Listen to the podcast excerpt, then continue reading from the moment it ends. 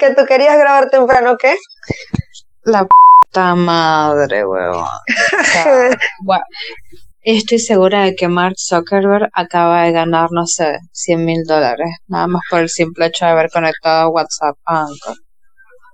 Desgraciado, Mark Zucaritas. Mentira, te amamos, no podemos vivir sin ti.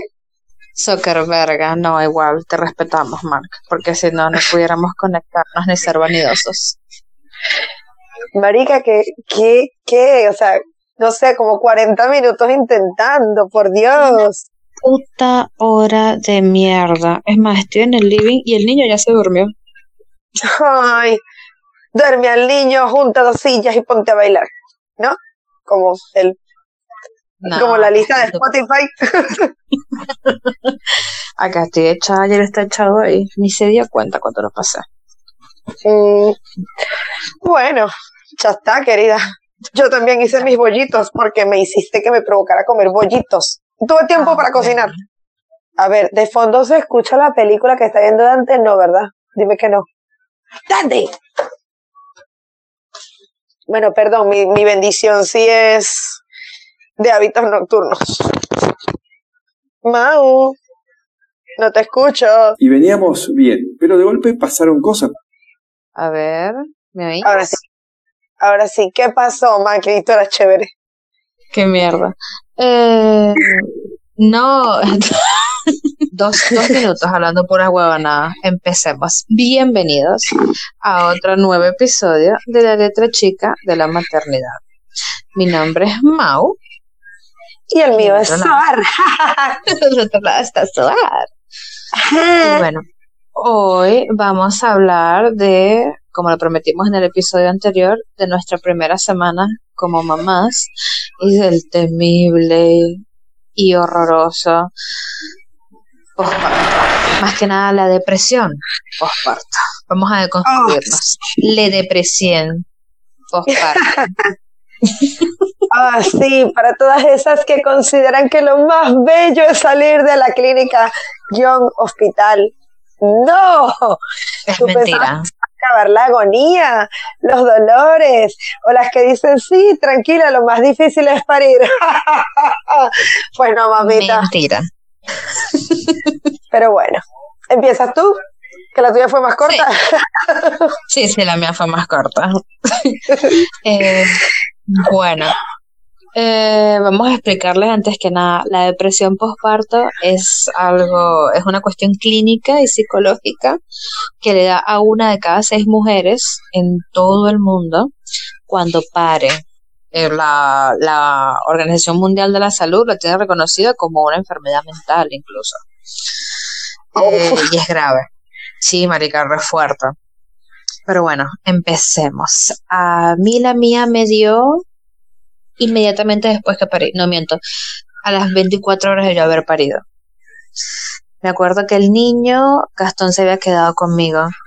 El niño tenía gases, porque los bebés cuando nacen y hasta que tienen, verga, no sé, creo que un mes de vida, este, no saben controlar su estómago y no saben que tienen que mandar los gasecitos para ningún lado, entonces los bebés lloran y la mujer recién parida cuando escucha a su hijo llorar se desespera. Sí, es una respuesta hormonal. Es horrible, ¿ves? Y como tienes todas las hormonas a flor de piel, eh, te pones a llorar. no te escucho. Y veníamos bien, pero de golpe pasaron cosas. Viste, dijimos estresar, fue como como si hiciéramos una invocación. Fue como que el teléfono también dice, ay no, me estreso. Ahí sí me escucha. Sí, sí, sí. Qué mierda. Bueno, ajá, entonces, el niño se ponía a llorar y yo le decía a Gastón, Gastón, eh, no puedo, no puedo con el hecho de que yo soy su mamá y ¿cómo se llama? Y no puedo hacer nada para calmarlo. Y las enfermeras me decían, Marica, cálmate, tiene dos días de vida, no le pasa nada. Pero, o sea, entre todo, o sea, yo me sentía como a salvo en el hospital, porque tenía Gastón, tenía a mi mamá, tenía a, mi, a mis primos, a mis amigos, tenía las enfermeras que venían cada hora a chequearnos. Claro. Entonces yo decía, ay, pero yo no sé de qué se queja la gente. ¿De qué se queja la gente? Al cuarto día me tocó venirme para mi casa. Llego para la casa y todo se sentía raro. Ahí me pegó fortísimo la soledad. Ahí fue cuando me di cuenta, boluda, estás tú sola. Y tú sola porque tu marido no cuenta, porque tu marido es un flojo de mierda y no sabe nada de la vida, así que prácticamente estás sola. Mau, ¿y del trabajo, eh, Gastón tuvo días libres por eso? ¿O solo estuvo en el parto? Marica, la, o, odio la, la ley de trabajo acá en Argentina. A la mujer acá en Argentina le dan dos meses, pos- bueno, ella puede elegir si tomarse 45 días antes y 45 días después o 30 antes y 60 después, que eso fue lo que yo hice. Yo me tomé un mes antes y dos meses después. Pero a los hombres, depende del convenio, les dan entre uno y tres días. Ay, sí, ahorita lo hice. O sea, cuando yo le conté eso a mi amiga que recién me visitó de Dinamarca, se volvió loca, porque ella me dice, allá en Dinamarca y en la mayoría de los países de Europa es un año pago y que ese se puede dar al, a la pareja. Sí. O sea, la puta madre. Gastón estuvo conmigo nada más tres días. De hecho, yo estaba en la clínica, yo, par, yo parí un viernes. Gastón estuvo viernes, sábado, el domingo en la noche, él tenía que atender a un recital y se fue a tocar.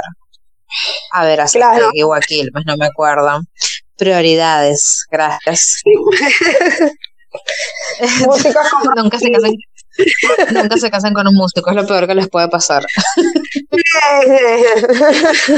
Eh, las dos estamos, ¿ves? Las dos estamos casadas con músicos también. Marica, todo mal, huevón, de verdad. Sí, después de eso fue cuando yo hice el convenio un poco tarde con una amiga de no más gente del área, no más músicos. un No, poco no, tarde. no, basta. Son una peste. Bueno, eh, ajá, yo parí un viernes, Gastón se quedó viernes, sábado, domingo. El domingo se fue a las 6 de la tarde para llegar temprano al sitio.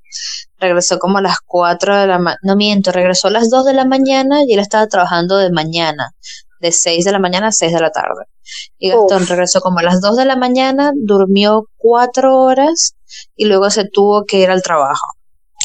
Oh, O sea, yo pasé todo mi lunes sola y el lunes me daban de alta. Y ay, yo me quería morir porque yo sola, ese día no fue nadie, porque encima ese lunes había paro de transporte. ay, Y fue horrible. Y no, no, solamente me lo estoy imaginando y, ay no. No, ahí fue cuando yo empecé a sentirme sola. Y empecé a asustarme porque no tenía nadie que me ayudara. Mira, tú me hubieras ¿Cómo? escrito y yo salía corriendo. Tú me hubieras escrito y yo salía corriendo. Fue falta de confianza. Eso sí.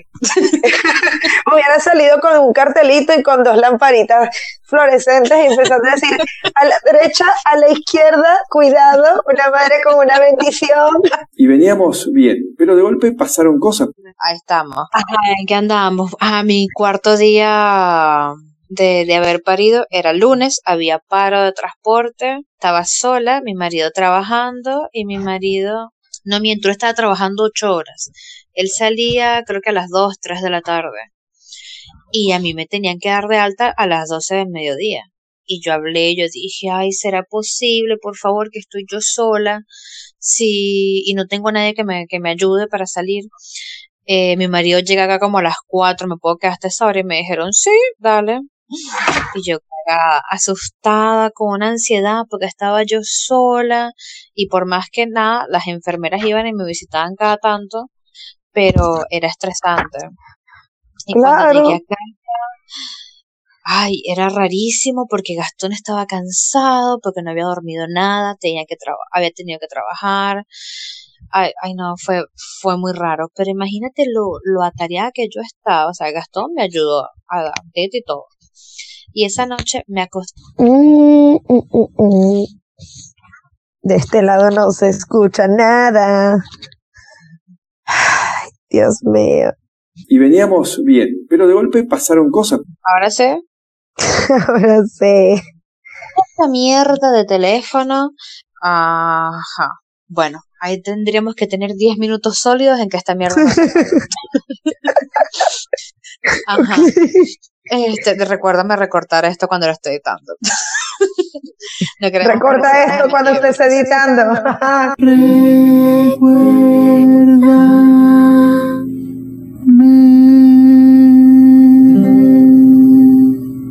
Gracias.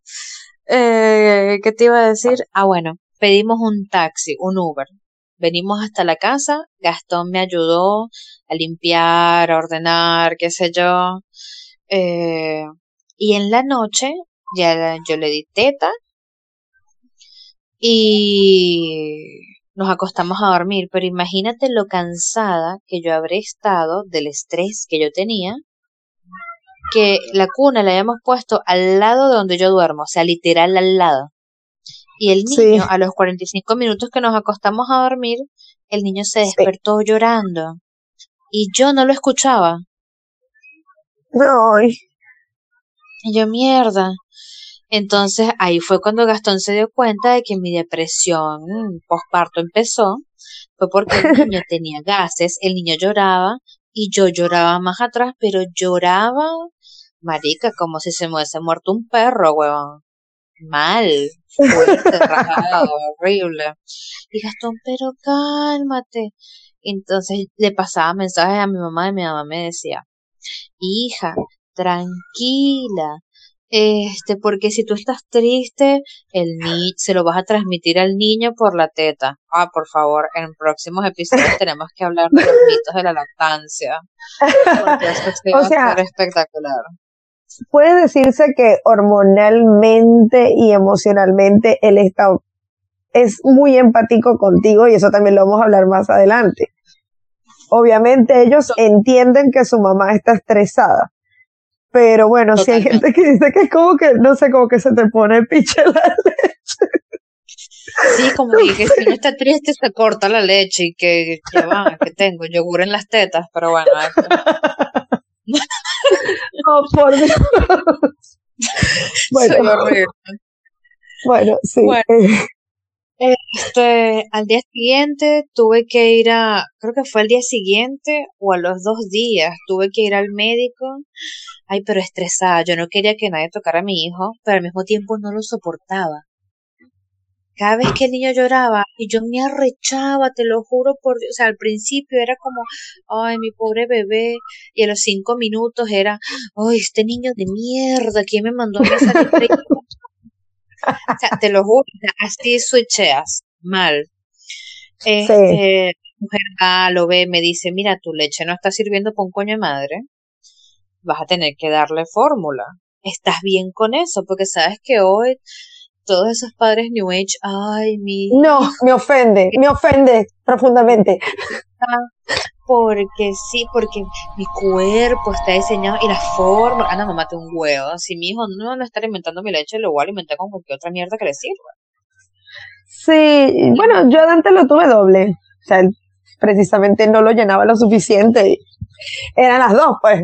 El tipo me vaciaba y después vaciaba la, el bolsillo de mamá era, era lo mismo con Daryl. Daryl a mí me decían, dale tetas, dale de ambas tetas. Y si todavía sigue con hambre, y si tú ves a mi hijo, mi hijo tiene, va a cumplir 11 meses el miércoles que viene y tiene el tamaño de un niño de dos años.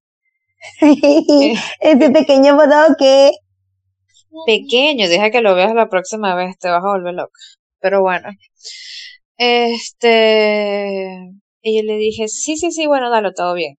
Al día siguiente voy a una guardia porque me asusté, porque eh, creo que tenía, ah, le habían salido pepitas. A los que no saben, a los recién nacidos se pueden brotar, porque como recién entran al mundo, están expuestos a todo.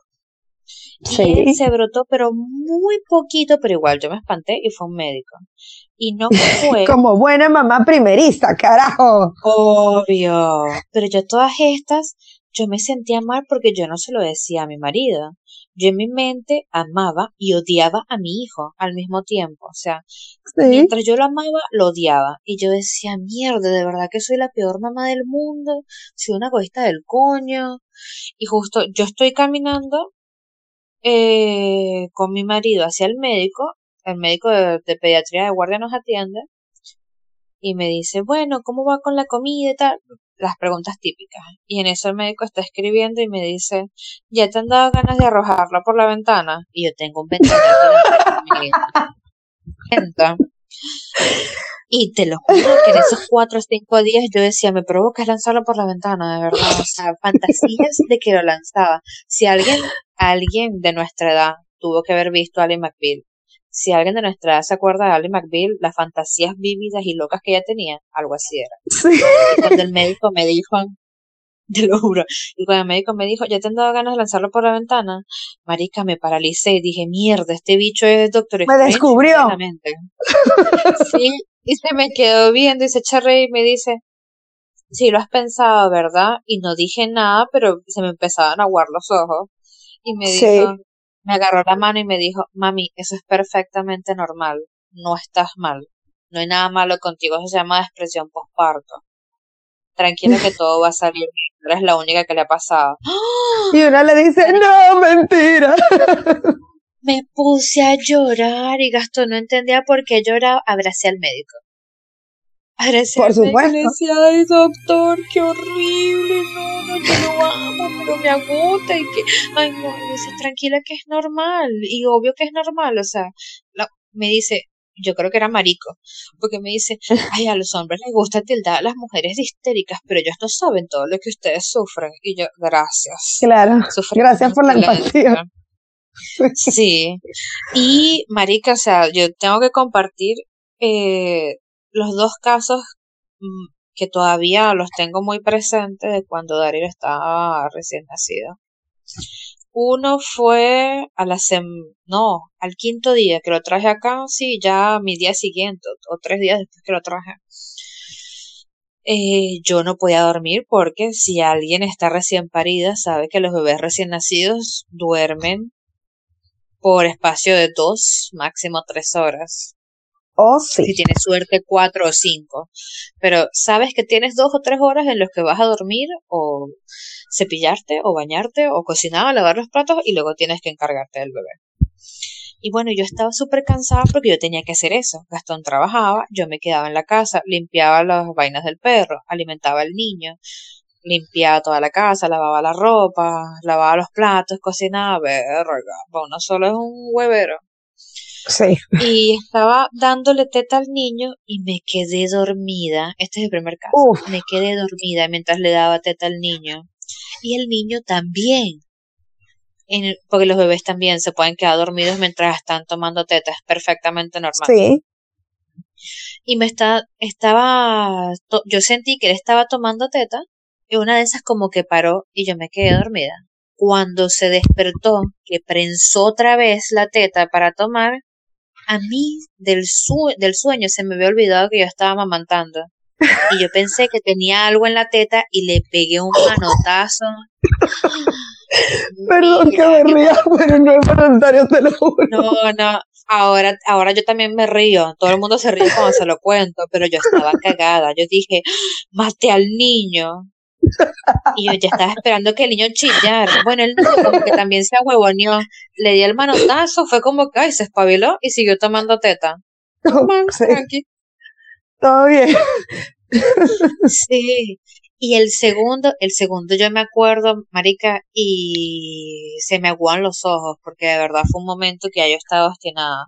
Gastón trabajaba de madrugada. Eso quiere decir, yo estaba todo el día sola con él porque Gastón dormía todo el día y toda la noche sola con el niño. Y oh. me acuerdo que lo tenía en la sala y le daba teta, le daba tetero, le ponía la granja de cenón, le ponía música, jugaba con él y nada, no había nada que lo calmara. Duró, sin mentirte, 45 minutos seguidos llorando.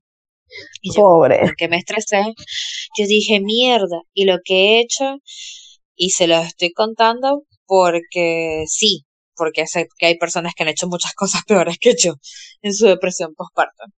Lo que hice fue que me estresé de tal manera y me puse tan nerviosa que agarré al niño, lo llevé a mi cuarto, lo tiré, lo tiré como a, no sé, a 40 centímetros de, de distancia, lo tiré en la cama y le he puesto una toalla en la cara le puse, te lo juro, le puse una toalla y fue como que, ay, ahogó los gritos y cerré la puerta.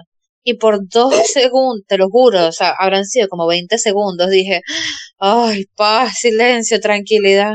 Y después dije, maldición, voy a matar al niño, se va a asfixiar. Y cuando entré, el niño intentaba quitarse la toalla y no podía, le quité la toalla y lo agarré y yo, mi bebé, y empecé a llorar. Pobrecito, ¿quién le hizo esa maldad? No, qué mal me sentí, boluda, me acuerdo y me da escalofríos. Y después de eso llamé a mi mamá y mi mamá, hola hija, ¿cómo estás? Ay, marica, me desbaraté toda.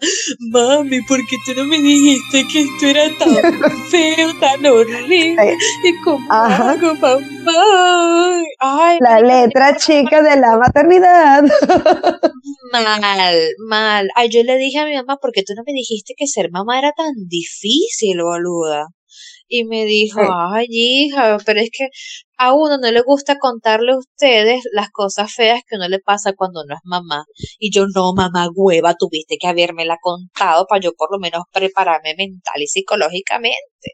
Pero nada te prepara. Nada te prepara. Tú puedes agarrar consejos, pero nada te va a preparar para las hormonas, weón. Las hormonas es la peor mierda que puede haber en el mundo.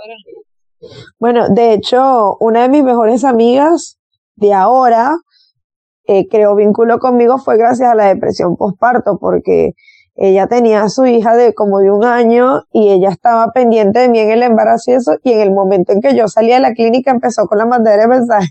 Ella me estaba como conteniendo anticipadamente. Y yo como que, marica, pero ¿qué te pasa? No, tranquila, todo va a estar bien. Todo lo que tú sientas que está mal, todo va a estar bien. Uno no lo entiende hasta que le pasa.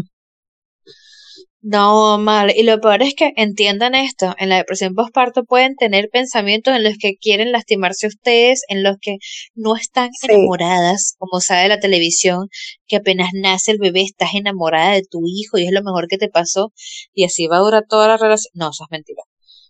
Es mentira. Hay mujeres que sí, pero verga, hay muchas mujeres que, o sea, están conscientes de que es su hijo, pero mierda, entiendan de que ustedes son la misma hasta antes de parir. Usted, ustedes evolucionen, ustedes como ustedes se conocen, ustedes siguen siendo incluso durante el embarazo. Pero ya una vez que tú pares, marica, es otra cosa. Cuando te dicen que te cambia la vida, literal te cambia la vida. O sea, los gastos ya no son iguales, las horas de sueño ya no son iguales. O sea, ¿en qué momento de mi vida, cuando yo tenía 22 años, yo imaginaba que yo me iba a parar por mí misma, ¿verdad? A dos horas. A las cinco y media de la mañana. Sí. Marico, me acuesto a las 12 de la noche y me levanto a las 5 de la mañana. Lo que me hace falta es preparar un café guayoyo y comérmelo con unas tostadas. Y veníamos bien, pero de golpe pasaron cosas. Tú tan inspirada con tu café, chica, yo me lo estaba saboreando. Ay, Anchor, me estás haciendo rechar, weón. sí, no, marica, o sea, eso pero ya va, tú no has mencionado una parte vital de todo este peo. ¿Cuál? Importantísimo. Despertarse sintiendo que no está respirando y que hay que revisarlo de inmediato. Ay, por favor, hasta el sol de hoy lo hago y va a tener casi un año. El pánico al, a, la fulana muerte de su vida. O sea, ah, Dios mío. Eh, explico para los que no están familiarizados eh, con lo horrible del término. Eh, se dice que hay posibilidades, ojo, es uno en 20 millones eh, de nenes, por ejemplo, que tienen reflujo, que por ejemplo los acuestas de una vez que, le diste la teta en vez de sacarle los gases y por ahí se le puede devolver eh, con el reflujo un poco de leche y, se, eso le puede literalmente trancar las vías respiratorias y se pueden asfixiar. Por ahí se ahogan, por ahí todo, lo que sea, pero bueno, uno de cada tanto les pasa eso. ¿Qué pasa? Esas son las cosas que uno no debe averiguar antes de tener un bebé, porque te crean un trauma. yo tenía a Dante también al lado y él tenía, dicen que no le debes colocar almohadas, también depende de todo, pero a Dante una abuela le regaló toda chocha como un rollito, una almohadita de esas que son tubulares, y yo le tenía una del lado de la pared, de manera que él no llegara a voltearse hacia la pared. Lo siento mucho si te me vas a voltear, a la pared no vas a llegar. ah, porque era horrible. O sea, era horrible, era una cosa, de hecho, para mí, yo me despertaba instintivamente, era como que, y él lo que hacía, se despertaba y lloraba, y ahí había que meterle la teta. Qué arrecho. Y lo que me costaba a mí pararme para ir para clase, incluso sabiendo que tenía examen. Ay, no, qué horrible. No, nosotros la única manera que pudiéramos, que podíamos dormir con el niño era con él dormido en nuestro pecho. Entonces, poquito, poquito, poquito nos íbamos rodando hasta que ya estábamos acostados. Era la oh. única manera. Después yo agarré y le dije a Gastón, no, vamos a tener que dormir con el niño entre nosotros. Mi alma fue la única vez que Gastón no roncaba y no se movía. Yo dije, verga se necesitaba un bebé de dos, de dos días. Sí.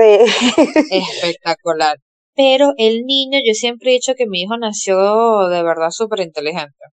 Porque yo aprovechaba cuando ya él estaba rendido, me volteaba rápido, ¡zas! Para el otro lado, porque yo estaba más cómoda de ese lado, dándole la espalda a él. Y el niño, como que sabía, como que no olía la teta, entonces empezaba a rodarse y a rodarse y a rodarse y era que me pegaba con la mano, como mira, maldita, dame teta, alimentame. no, era malvado. Malvado. Ay, malvado. ¿Sabes, ¿Tú sabes quién fue malvado con todas las letras, no? Este que está aquí. Como había comentado anteriormente, yo abusé de las drogas. Ah, no. Este, yo pedí anestesia postparto, eh, eh, pues postoperatoria, y literalmente yo, desde el momento que salí de quirófano, yo no supe lo que era dolor. Medio por allá, un momentico y chas, otro, otro chocito y listo, en la vía. Entonces, ¿qué pasó? Eh, yo, por ejemplo, prácticamente casi que me enteraba que tenía que ir al baño cuando ya me estaba empezando a orinar. Este, duré días, o sea, sin mentira, días, como cinco días sin poder ir al baño y tenía todo el mundo encima como que esperando con un reloj encima y vaina a ver si yo entraba al baño, si iba, no iba. No sentía nada. Dicen que cuando tú das teta la primera vez te tiene que doler del carajo y obviamente a mí no me dolió. Resulta que este muchachito se, se agarraba mal. Y nadie te avisó, no pasó, aquí las cosas pasan, ya está. Bueno, cuando se me empieza a pasar la cuestión de la anestesia, al, como a la semana, él me empezó a lastimar. No, de hecho yo no podía sacarle la teta si él no estaba, si él no estaba dormido, porque era como que se la quedaba ahí retenida con el paladar y me lastimaba. Dios mío. Entonces, claro, eh, como a mí Reinaldo había pedido, en Venezuela te dan una semana libre, creo que 10 días, algo así.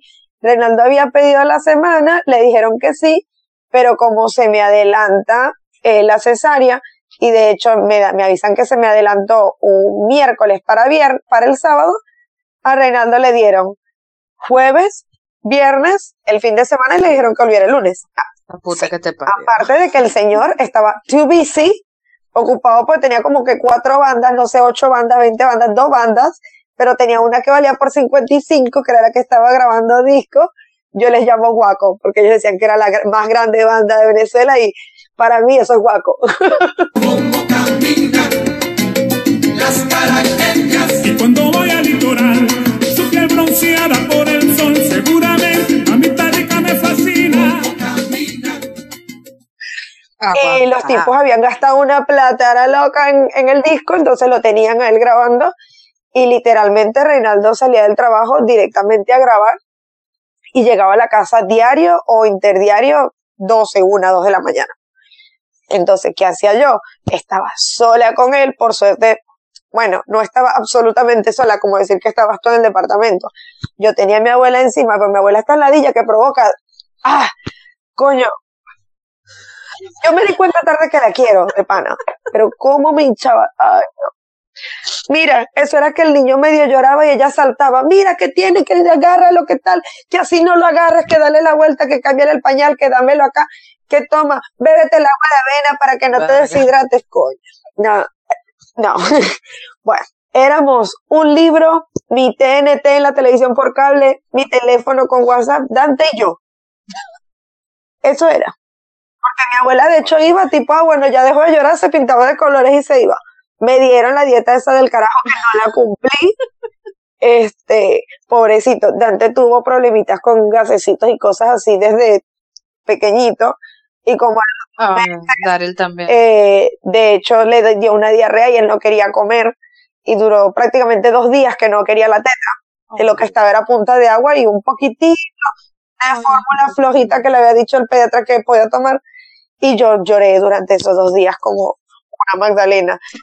Este, yo había hecho un acuerdo en mi trabajo para no tener que pedir la licencia y que no me descontaran del sueldo, que yo renunciaba, ellos me arreglaban y si me necesitaban me volvían a llamar. Bueno, en efecto, eso fue en medio de una pseudo crisis política que hubo en Venezuela y cuando Dante tenía justamente 30 días de nacido, me sonó el teléfono y mi jefe me llamó que me necesitaba.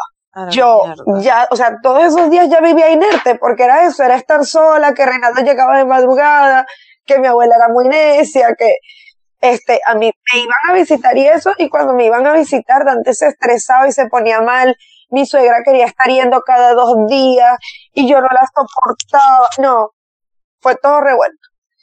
Cuando a mí me llaman para lo del trabajo, yo me alegré tanto que cuando finalicé la llamada me puse a llorar.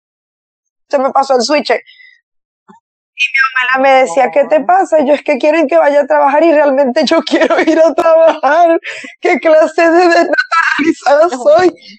Y bueno, eh, yo que tuve una, digamos que una crianza más cercana de mi abuela que de mi mamá, lo primero que dije fue, listo, mi hijo va a tener conmigo la misma relación que tengo yo con mi madre, todo se va a podrir. mi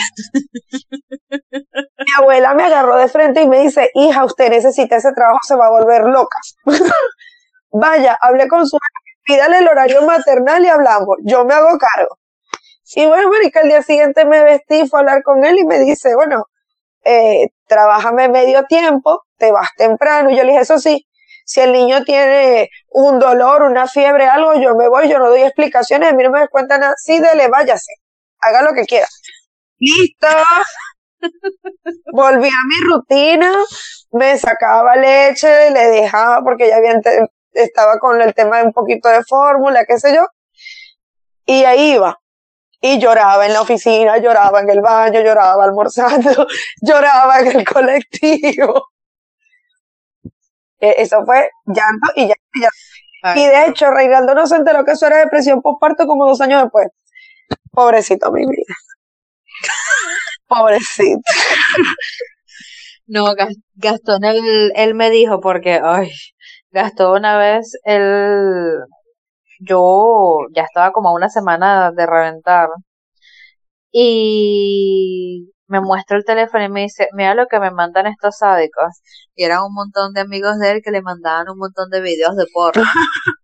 le decían lo que te espera para la cuarentena. Y después yo le digo, ay, pero ¿por qué son así? Y luego Gastón, cuando a mí me dio la, la depresión postparto, él me abrazaba y él me decía, tranquila, yo sé, a mí me dijeron que lo más probable es que te iba a agarrar esto y que te tuvieras suma paciencia porque ni tú entiendes qué es lo que tienes. Y no, mira, eh, acá yo me tenía que reintegrar a los dos meses de haber parido. Yo me reintegré el 3 de diciembre del año pasado de trabajo.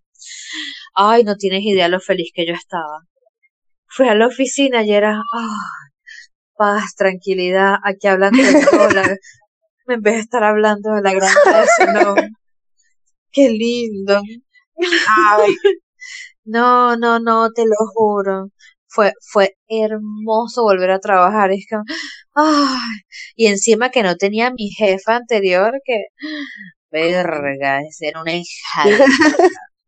Yo, bueno, fue, fue doblemente hermoso porque yo estando en el posparto, me llega un mensaje de la nada. Mira que no sé quién, tu jefa renunció. Ay, Dios mío, yo dije, gracias Dios, porque cuando vuelva a trabajar no voy a tenerla ahí dentro. Ay, no, no. Bueno, por suerte. No, yo sí tenía mi jefe, mi contador necio, mi, mi secretaria chismosa, todo, todo el respectivo estrés. De paso, como te digo, en medio de la, No sé, de toda la crisis política del país que yo trabajaba con gente vinculada con la política, era una pesadilla. Pero bueno, Ay, bueno, trabajo es trabajo. No, no, igual entre todo el trabajo, sí, igual entre todo el trabajo súper relajado. Llegué y dije, mira, por ley me corresponde una hora diaria de amamantar. Así que o entro más tarde, o entro una hora más tarde, me voy una hora más temprano. Y mi jefe me dijo, ay, como te dé la gana. Y "Sí". y como acá en Argentina te dura un año eso, el primer año de vida de tu hija, mi alma, yo soy feliz de que me voy todos los días una hora antes. Igual para mí es como ridículo, porque, o sea, a ver, eso debe, claro, de- por lo menos yo lo que hacía era que me iba, me sacaba, y era re incómodo, porque en donde yo trabajaba distribuíamos alimentos. Entre paréntesis, habían 10 choferes hombres que estaban siempre cerca, y como 10 carniceros que estaban siempre cerca de la cocina, donde yo iba, Reinaldo se ahogó del, de lo que se acordó. y yo paso, y yo, entonces yo iba y me sacaba en el baño y me llevaba la lechita en un tetero y la guardaba en la nevera y siempre pasaba delante de ellos con la leche. Era súper vergonzoso. Coño, ¿sabes qué me dio a rechar a mí? Yo, yo le decía a Gastón, coño, antes de volverme a trabajar, déjame comprar un extractor esos de, de leche. Y me com- como yo estaba pelando bola, me compré el más pedorro. Uno que es como con una, una bomba que tienes que apretarlo arriba. Ajá. Marica, yo le daba y le daba y no me salía. ¿Cómo me hizo? Y mi mejor recuerdo posparto fue Gastón que me decía, no lo estás haciendo bien y me encastra el extractor de leche en la teta y empezó a exprimir esa como si estuviese exprimiendo una naranja. Y me decía, ya tú vas a ver que yo sí te voy a sacar. Gastón estuvo exprimiendo, pero exprimiendo como un loco. Y apretando la mierda esa, la. Ay, Y estuvo, verga, como 15 minutos. Y después de 15 minutos, habrá sacado, creo que 0.5 mililitros de leche. sí, sí, al principio es supremamente difícil. De hecho, yo usé dos extractores diferentes por eso. Y en la p madre, no joda. Pero igual, ay, yo igual le ofrecía, yo llegaba, despe- eh, me despedía de la niñera y, ¿cómo se llama? Yo le daba la teta al niño y el niño era como que, eh. A los dos meses, marica, yo empezando a trabajar, el niño dejó la teta como, ¿qué pasa, chama? Esa mierda a mí no me llama. Bueno, esa es otra cosa. malandro, que viste que está lo de la lactancia exclusiva, de los seis meses, de la lactancia de demanda y todo lo demás. Precisamente, yo obviamente no podía cubrir con eso. Pero chama, a mi Dante no me podía tener ni cerca. Mira, literalmente yo parecía Superman, pero a la inversa. Yo llegaba a la casa, abría la puerta y me empezaba a sacar la ropa, mi abuela sacaba una silla, me entregaba al muchacho y me sentaba ahí en el patio. Como era tan normal, o sea, eso de pasar pena dando tetas yo no lo viví. Porque a mí me sentaban, yo ni siquiera entraba en la Ay, casa, me quedaba en el patio y mire, saque, listo. Ese es problema suyo. No le gusta, no lo mire. Y, y bueno, Ay, sabes que yo no, no tuve problema con eso, pero bueno, deberíamos explayarnos Sí. en el próximo episodio sí, sobre la lactancia, sí, sí, sí, porque de verdad hay, hay varios puntos que tenemos que tratar ahí. por supuesto. Y bueno, nada, mira, yo, si yo calculo mi, a mí la depresión postparto me habrá durado entre seis meses y un año, diría yo, con sus idas y venidas. Qué terrible. Eh, yo, a mí me regalaron una amiga que, que, perdón, un amigo, ay Hernán, qué cosas, un amigo que su papá es ginecólogo, Deja de estar ventilando los secretos de Hernán. este, Hernán me regaló que fuera con su papá a ponerme un DIU, y yo lo que tenía era que viajar un par de kilómetros porque era en otra ciudad, fui, me lo puse, todo bien, después de la cuarentena, qué sé yo, Igual yo a Reinaldo estaba que lo echaba de la casa, yo no lo quería cerca. Le decía, a ver, yo perdí un embarazo y en tres meses tú me preñaste otra vez, tú me haces el forita lejas. Pero no, bueno. preña más rápido que un hombre pobre. Sí, sí. Entonces yo estaba con toda esa cosa y bueno, fui, me lo puse, se me movió. No aguanté cuatro días. Ay, yo lloraba sangre con eso porque sentía que me estaban sacando todo. No tengo explicación para decir, era como dicen un, un dolor sordo. De eso que es como que no te arde, pero te incomoda, pero te empuja. No, no se lo deseo a nadie. Es horrible. Es cuando te duele algo, no sabes qué es, pero te incomoda, pero no es un específico que le debes a algo, pero está ahí. Sí, sí. Entonces, nada, fui, me lo saqué, fracasé. Este, entonces, entre esas intermitencias, poder averiguarlo de ponerme el implanón, que es el dispositivo este de liberación hormonal prolongada, alias el chip. Este, yo creo que yo realmente me sentí más aliviada en sentido general ya cuando me lo puse, que fue al año. Fue, pasaron muchas cosas, yo a los seis meses incorporé a Dante a la guardería, entonces ya no era la tristeza por dejarlo en casa, sino la tristeza por dejarlo en la guardería. este, la guardería tenía cámaras web, yo revisaba las cámaras compulsivamente. Ay, genial. Fue un ir y venir de todo, además de que a mí se me ocurrió la maravillosa idea de volver a la universidad cuando Dante tenía también como nueve meses. Y e, es como yo digo, siempre hay algo. Y no está mal, precisamente es un compendio de todo. O sea, nosotros la teníamos fácil entre comillas porque mi abuela quería ayudar, porque la mamá de Rey quería ayudar, pero querían ayudar a su manera. Entonces empezaba que no lo más así, no lo duermas asado, no le des la vuelta, dale esto, no le des aquello, el agüita, el jugo. lo detesté. La pelea, que el azúcar, que el guarapo, que la manzana, no, todo y más. Que ese pediatra no me gusta, llévalo para otro lado, que tráelo para acá. Uno entiende que está todo bien, que es con la mejor, pero de verdad, que ladilla.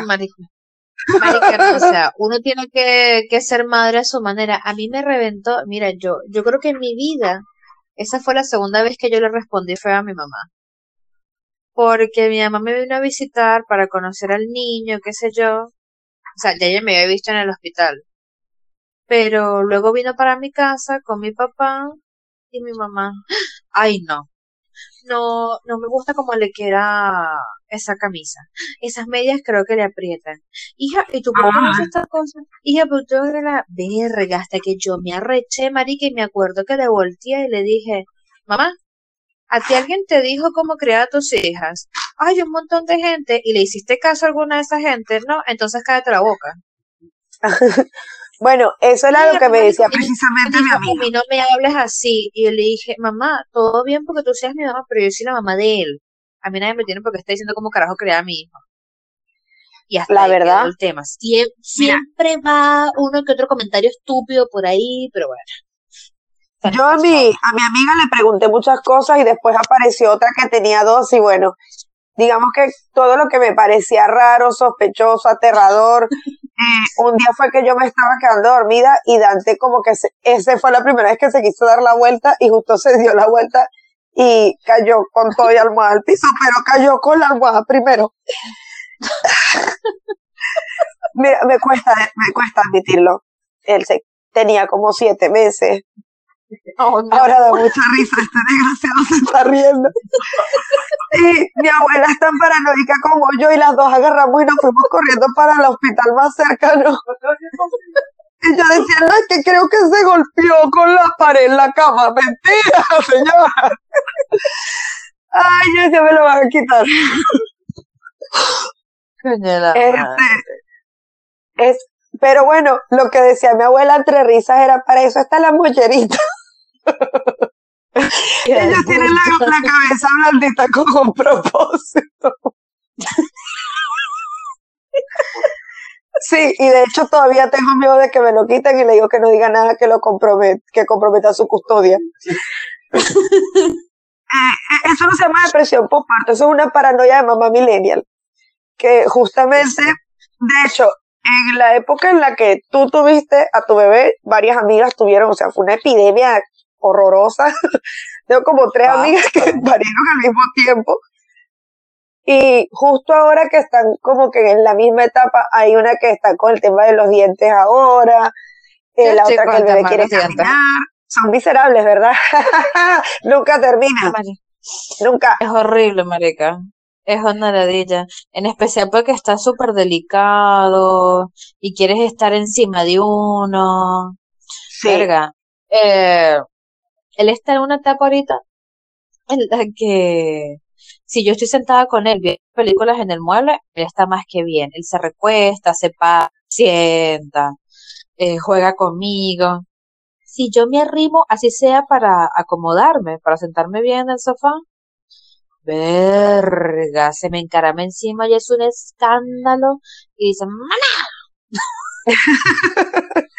sí, sí, eso. Y lo, más gracioso es que cuando uno dice, bueno, ya está, le salieron todos los dientes, no, querida, después empiezan a caérsele. Ah, ese es otro capítulo. Este, bueno, y al punto que iba de mis amigas es que estoy viendo precisamente cómo, digamos que están viendo cada cosa y precisamente todas tienen un sentimiento en común, dos sentimientos en común, la culpa y el miedo a equivocarse. Y es que es eso, o sea, mi última amiga, Jelly, si me estás escuchando, mi vida, te amo. Eres lo más espectacular que puedo haber visto en relación a tener bebés en los últimos meses. Esta mujer, no sé, duró como un montón de tiempo dilatando. Yo ni sé. Cuando, cuando nos avisó, después apareció y bueno, va, tuvo que volver con, con la bebé al hospital porque estuvo amarilla, qué sé yo. Ay, y, pero se lo tomó a lo más tranquilo y de verdad me encanta porque a mí me hubieran dicho que yo hubiera tenido que volver con Dante, incluso nada más con decir cuando lo ya la primera vacuna fue horrible para mí. Cuando le hicieron la prueba del talón, yo lloré como que me estaban apoyando a mí. Reinaldo lloraba con él en la vacuna. Ay, no, Todo lloraba. a mí se me lo llevaron. Pero, bueno. Y si lloraste, Rey. Pero, o sea, no está mal sentirse así, no es una cosa de otro planeta. Todas tenemos miedo. El miedo nos va a acompañar de por vida. La que se crea que es la mamá perfecta, incluso cuando lo dice, en el fondo llega algún momento en que se da cuenta que estaba dormida y que en vez de todo y le puso café a la mamadera a los niños de dos años o como yo que por darle atención a las bendiciones viene y le echa azúcar adentro al colador del café. Estos son momentos. Es muy difícil, hay algunas que se le junta, como que dice, con otras situaciones en el entorno. Realmente no es fácil. Por más que viniera con un manual de instrucciones, cada quien lo tiene que seguir instintivamente. Y eso es lo que yo le he dicho a las pocas personas a las que he tenido oportunidad de decírselo usted haga lo que sienta que está bien y no haga lo que no sienta que está bien. Usted siente que está bien darle al muchacho teta todo el día, dele teta todo el día si puede. Usted siente que está bien dejarlo dormir solo en su cunita, déjelo dormir. Igual, por experiencia se los digo, Dante a los tres años se me arrimó y más nunca me soltó. Me está cobrando todo lo que no cuando está recién nacido. Después, cuando tengan 18 años, tú quieres que viva en otro país. ok, ahora vamos a culminar con los tips para estas mujeres bellas, valientes, empoderadas y que deben estar hinchadas pelotas en su posparto para cómo lidiar con él. El primero que yo daría sería duerme. Mucha gente, de hecho, tú vas a querer limpiar cuando el bebé duerma, cocinar cuando el bebé duerma, comer cuando el bebé duerma. Madre, yo te recomiendo, duerme. A mí no me importa si los tienes que No importa un carajo. Que duerme y ya está. El bebé se duerme, usted va y duerme al lado de él, en el piso, en la cama, usted quiera, pero duerme, duerme porque lo necesitas, porque, o sea, bueno, yo diría, me atrevería a asumir, sin ser doctora, me atrevería a asumir que gran parte de la depresión postparto es por la falta de sueño. Sí. Si tu, tu cerebro necesita descansar, necesita que duermas tu cuerpo entero. Es que en líneas generales, si, si, a un cuerpo normalmente le hace falta dormir, imagínate lo que le hace falta a un cuerpo que esté trabajando en función de ayudar a otro cuerpo a generarse. Por eso, o sea, tu cuerpo está, te estás regenerando de bien sea del parto o de la cesárea. Estás produciendo leche y encima o sea, todo tu cuerpo está trabajando todo el puto día y no descansas. Y si no descansas, marica, si no te da un infarto o te aparece Freddy Krueger, te vuelves loca, weón. Sí. Y es cuando hay, hay mujeres que ahogan a sus hijos porque les tenían las bolas hinchadas porque lo que hacían era llorar, que también es perfectamente normal. Terminas yendo presa, pero bueno, esos son, son riesgos de la maternidad.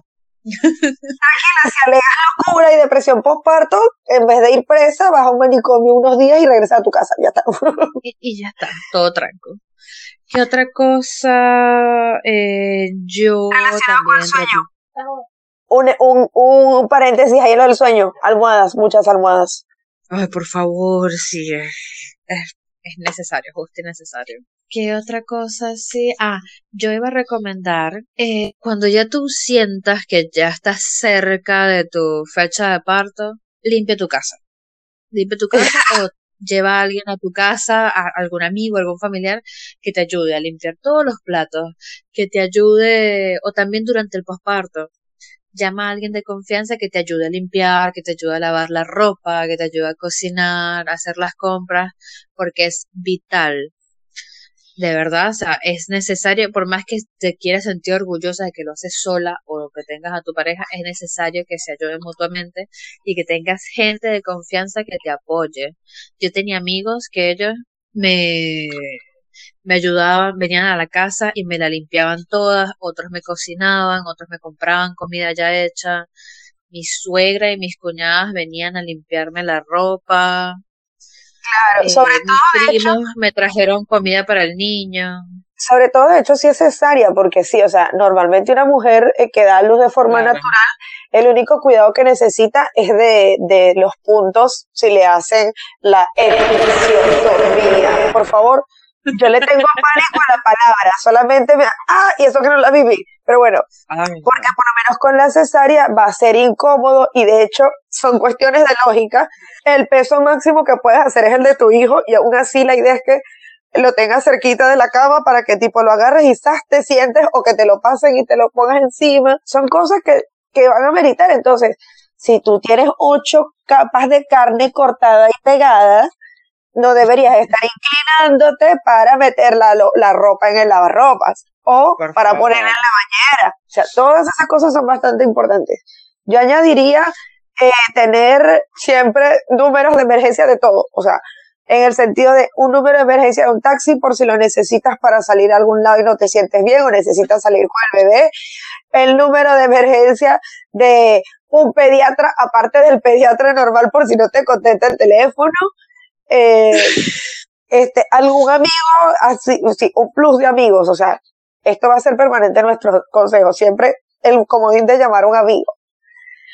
¿Por qué? Porque precisamente uno no puede estar llamando al esposo cada vez que se siente triste porque el niño está dormido y tú estás despierta, por cosas así.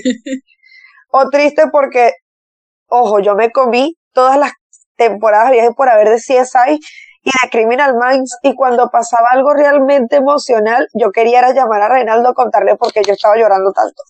Bueno, alguien que sí te pueda contestar el teléfono en esos momentos. Ay, no, todavía recuerdo la angustia cuando le dispararon a Reed y no sabíamos si era o no era que él se había muerto.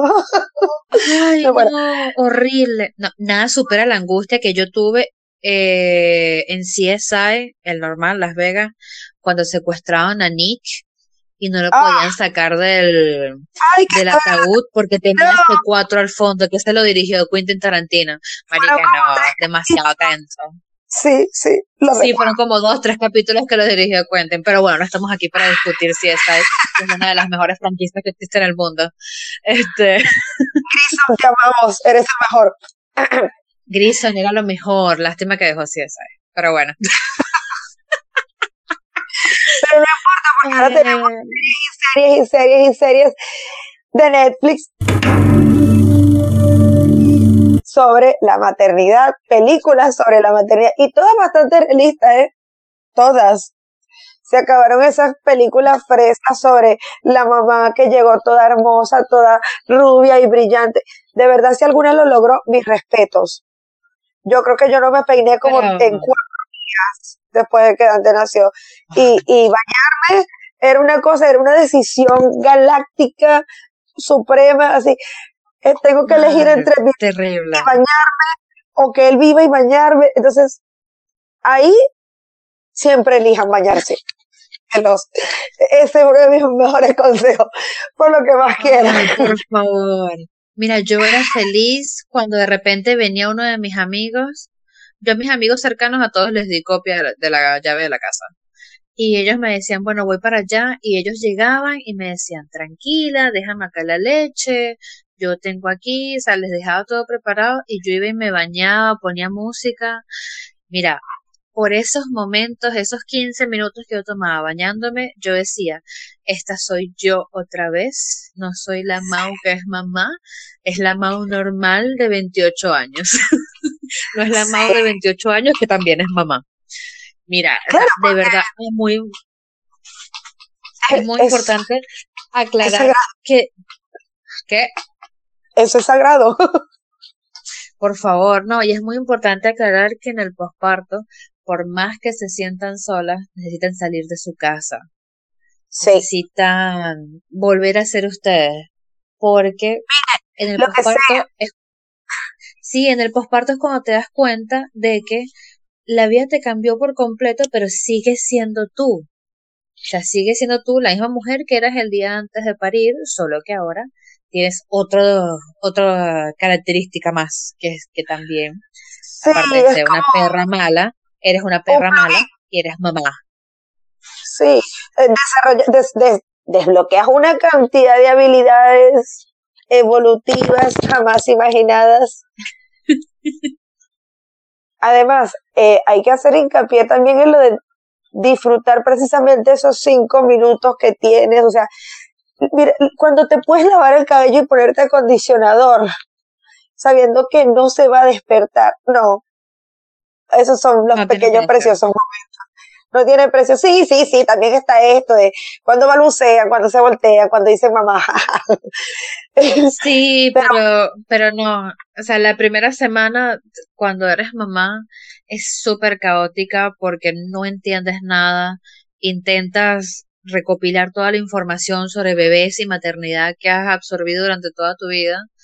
Pero es lo que decía Sobar tienes que actuar es por instinto. Si tú crees que lo que estás haciendo está bien y te sientes cómoda y ves que tu hijo no chilla, no, no se incomoda por lo que estás haciendo, marica, hazlo.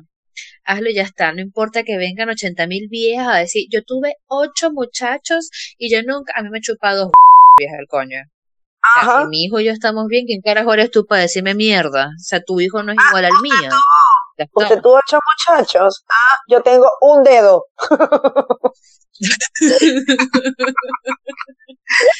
y este es el dedo que señala a las hijas de puta, me dice.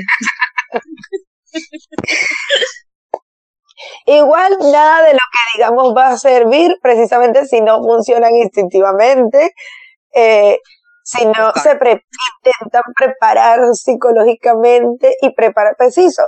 Eh, no sé, eh, por ejemplo, sabes que tienes que pintar la habitación, haz todo lo posible por pintarla antes de parir. Sabes que te tienes que terminar una serie, termínatela antes de parir. Hazlo, todas las cosas que tú consideres que son importantes, hazlas antes de parir. Yo hice un mercado súper sádico unos dos días antes de parir. Limpié toda mi casa, arreglé la, la, la, cuna del bebé, limpié el baño, lavé la ropa. Verga, toda mierda lo hice porque yo sabía que después iba a estar vuelta mierda.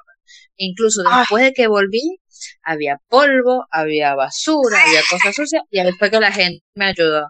Pero mierda, o sea, hagan lo que más puedan. Y nada, creo que eso sería todo por mi parte el día de hoy. No sé si quieres agregar algo más, Bebex. Yo vi por Instagram una que se fue de viaje para Europa. se fue de segunda luna de miel. teniendo como cinco meses. Se viajó a Europa entera. Si ustedes pueden hacerlo, coño de la madre. Ay, por, yo lo hice, yo lo hice antes de París. Ya, pero tú no, te diste una, tú no te diste una gira por Europa estando con la barriga a full. O sea, No, si yo, si yo hubiese sido inteligente, yo hubiese dado una gira por Europa en mi último, en mi último mes de embarazo, para que el muchachito me saliera, me naciera por allá y ahí tener ya de una vez la nacionalidad. ¿Qué pasa, chamo? Yo soy una mujer inteligente, pela bola, pero inteligente. por supuesto. era tan inteligente porque era pela bola. el a nacer era en un camión porque Dante nació en enero y los últimos días del trabajo que yo tuve estaba eh, en las, todos los preparativos de Navidad, de la fiesta de los empleados y todo eso. Y si yo no tenía, por ejemplo, un chofer con una camioneta disponible para salir a comprar las cosas, yo pedía que me sacaran un camión y me subía. A mi hijo la única nacionalidad que le iban a dar era la de Mercabar. Para la referencia, es un mercado grandísimo mayorista que hay en mi ciudad natal. La buena, la ciudad crepuscular. Eso, ya está, está todo bien, no hay problema. Si realmente consideran que es insufrible, que sienten que lo quieren tirar por una ventana más de una vez al día, que están supremamente, o inclusive si eres una mamá soltera y no tienes el apoyo de nadie, no duden, inclusive en llamar a su médico, en pedir una recomendación. Ir al psicólogo no es de locos. Mucha gente no, siente la confianza eh, para decirle las cosas a alguien cercano por temor a ser juzgado y a veces un tercero no te juzga y es mejor. Entonces, si realmente es tan extremo, yo creo que lo más importante de todo, en segundo lugar, sería ese. No duden si es necesario de pedir ayuda de un profesional, porque ellos son los que saben, ellos estudiaron para eso. Y bueno, además se va dando. Al día que te des cuenta que si le dabas una arepa muy tostada se le iba a caer el diente, bueno, ya fue. Bueno, creo que es hora de que nos despidamos. En el próximo episodio vamos a estar hablando sobre la lactancia y los mitos de la lactancia y sobre nuestras historias de lactancia y vamos a caer la coñaza a todas las doulas y parteras que dicen que la lactancia no duele. Las pelotas, te apuesto que ninguna de estas mamacuadas dio teta en su vida. Pero bueno. Este, y eh, me eh, estamos, y estamos preparando una nueva sección que van a ser como mini episodios que se va a llamar 10 preguntas y una mamá donde vamos a entrevistar a mamás, las vamos a invitar a que hablen con nosotras acá en Anchor y le vamos a hacer 10 preguntas, 10 preguntas que si tú se las haces a una mamá en público, esa mamá Sí, no te respondería, te diría cualquier mierda. Y aquí nos van a decir la posta porque es verdad. Pero bueno, esto ha sido todo por el día de hoy.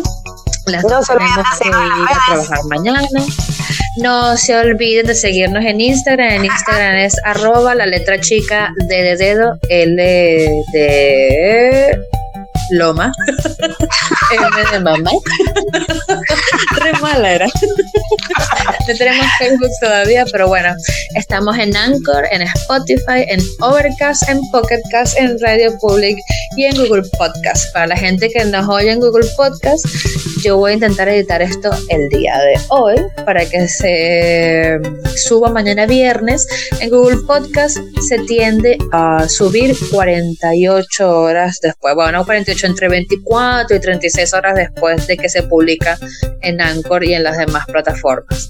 Todavía no estamos en iTunes, pero apenas estemos lo vamos a estar publicando para que ahí puedan subir sus reviews a ver si vamos subiendo de puntaje en la lista de podcast latinoamericanos. Oh, sí. Bueno, por ese lado me despido yo también. Y bueno, por favor no me juzguen si me ven por la calle diciéndole a Dante que resuelva sus problemas existenciales con la bufanda, que ella está grande para eso. ¿Ok? No me denuncien. Por favor. es una madre sola, desamparada del mundo. Y bueno, ¿qué vamos a hacer? Besito, Mau. Chao, cuídate, besos.